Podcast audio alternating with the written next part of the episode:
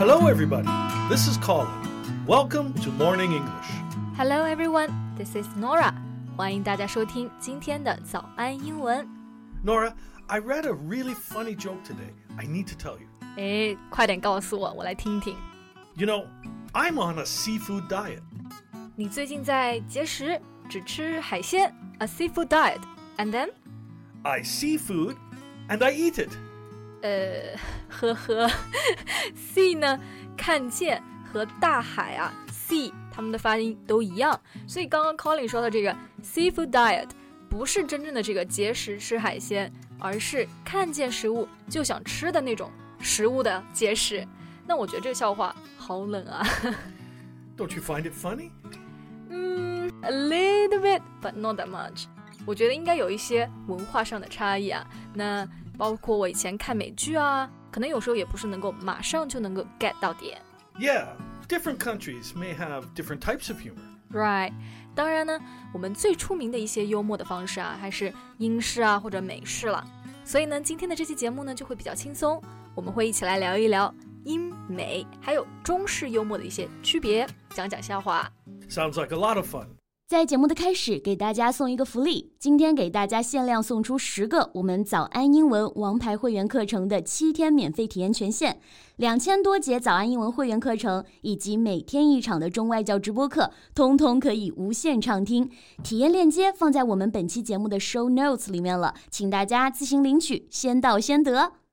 那首先呢，我们刚刚讲到了这个笑话呀，它到底属于什么类型啊？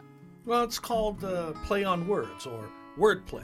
It's a common type both in America and in British humor. OK，play、on words or wordplay，那么直译呢就是文字游戏。就像刚刚说到了 seafood，既可以是海鲜，也可以是看见食物就吃。那在文学上啊，这个意思呢也可以叫做双关 a pun，p u n。 Yes, it's the clever and witty use of words and meaning. 嗯，那你知道吗？其实我们也有这种 play on words，然后用我们的流行语来说呢，就是谐音梗。不过好像不是特别的主流，所以我们听到就是呵呵冷笑一下。 Ah, then what's the mainstream type in Chinese humor? 嗯，I guess it's a roast，吐槽。那最近呢，我们就有一个 TV variety show，叫做脱口秀大会， 它的英文呢就是 Rock and Roast。 There's a similar show in America too. I quite like it. They always um, humorously criticize very famous people. Yeah, with a very sharp tone. Yeah.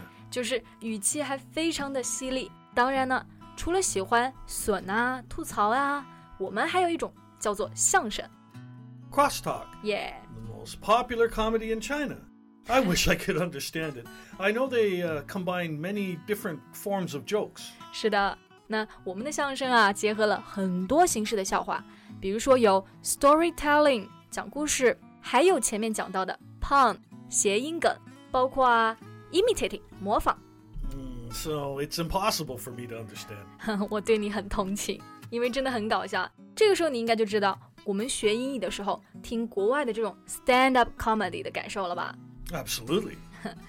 那除了刚刚我们讲到这几种形式之外呢，英美的幽默还有什么其他的常见的类别呢 Do you know sarcasm? We also use it a lot. ？sarcasm，讽刺、挖苦、讲反话。 Yeah. For example, if your best friend is saying, Oh, my boyfriend, he's so handsome. I always say shut up。 but if you're using sarcasm, you might say, Thanks for sharing. Like, I really care. Wow, thanks for sharing，谢谢你的分享啊。Like I really care，好像我真的很在乎一样，真的好毒舌呀。那我觉得就是有一个特点啊，就我们刚听了这两种，感觉英美的笑话都是这种很讽刺啊、干笑。 Mm, pretty much, especially in British humor. Sometimes it's even a little embarrassing or awkward. 对，就是有点尬，都冷场了。 那特别是看剧的时候啊，你都可以感受到里面的演员他的表情都尬了。Yeah, it's like you don't know whether to laugh or cry after watching the show. 对，一句话来说就是有点哭笑不得。Exactly. So, for American humor, they use similar forms of jokes, but um, they're more exaggerated, more direct. 是的，就会更加的 exaggerated，就是美式会夸张一点。而且我觉得可能可以看到更多的这种肢体搞笑啊，比较好理解。 Right. American humor might be more similar to Chinese humor. 嗯，是的，是的。那我觉得如果大家想更加深层的体会英美式幽默呢，可以去看一部剧，叫做《The Office》办公室。 Oh, yeah. They have filmed both the American and British version. 没错，所以你就可以很清楚的看到啊，这个英美幽默的一个区别。So Colin, which version do you prefer? Well, the British one, of course. It's more subtle and a little meaner. 呃、s u b t l e and meaner，就是既精良，而且还比较毒舌啊。嗯，So how about the American one? Well, it's sort of stupid, uh, but it's much easier to understand. 好吧，这个有点蠢的搞笑啊。But you know, it can easily crack me up. So it makes you just suddenly laugh a lot. 是的， 那 crack 呢，本意就是砸开嘛，crack somebody up，把这个人都笑开了，那就是爆笑，等于 very funny。So Norah, what are some other TV shows that can crack you up? 嗯，我觉得 IT 狂人吧，The IT Crowd is typical British humor. All right, I remember you mentioned it in the video on WeChat. You recommended several TV shows, both American and British ones. 是的。我最近呢拍视频啊，也推荐了一些我个人觉得既搞笑又适合学习的一些英美剧。那如果大家想更了解的话呢，可以去早安英文的公众号，回复“视频”两个字就可以看到了。那说回来啊，那我们如果想要形容搞笑的话，还有其他的英文的表达吗 Well, you can also say it's a knee slapper.？A knee slapper。那 slap 呢就是拍嘛，我们想象一下，a knee slapper 就是让你笑到拍膝盖，所以这个表达呢就是很搞笑的意思啦。我觉得我经常就会有这种行为啊，笑着笑着就开始拍膝盖，可能因为笑点比较低吧，Yeah, you could basically laugh at anything. 就有点夸张啊，但是的确笑得很频繁。那其实这种表达啊，说到 basically laugh at anything，就可以来形容笑点低，而不是用的 low haha point. no, you can say someone laughs easily. For example, Norah, you laugh easily. 是的，那笑点呢，在英文是没有一个专门对应的词的，所以笑点低，我们就要去解释一下。它本意就是很容易笑嘛，所以翻译就是用的 laugh easily。Yeah, or you could say someone is easily amused. Right, be easily amused. 这里用的呢就是被动很容易被逗笑，也是笑点低的意思。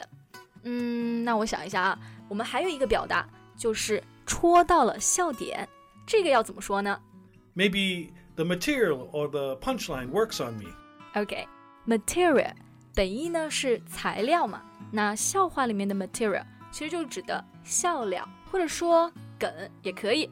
那另外一个词呢，punchline，就是拳击 punch 和 line 线条的一个这个组合。说唱节目里面也会看到这个词，指的就是用到了一些双关呀、比喻啊比较犀利的句子。 Right. A punchline in a joke is the final sentence that provides the humor. 是的，所以 a punchline 指的是在笑话里面的最后一句，就是最好笑的地方。所以如果说 the material or the punchline works on me，也就是说这个笑话对我很奏效， 那就是戳到了笑点了。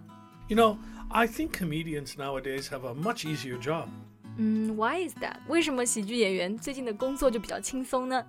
Well, they have Trump, who's the living punchline and perfect material. 是的，Trump 川普啊，他就是行走的表情包，怎样都是搞笑。 Yeah, his words and videos can tickle people's funny bones easily. Funny bones，笑笑的骨头。 Well, it's actually a nerve running down the inside part of your elbow.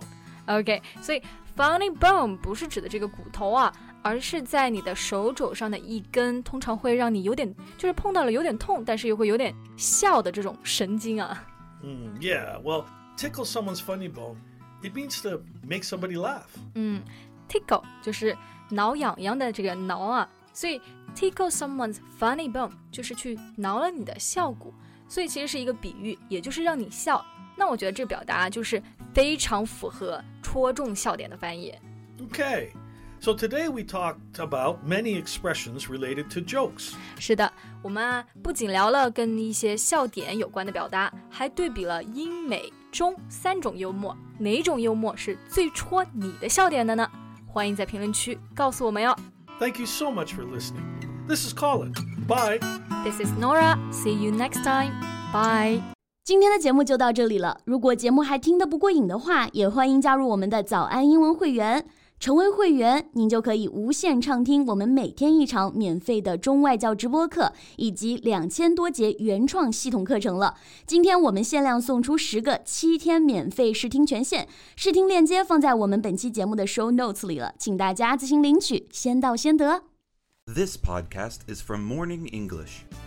学口语就来早安英文。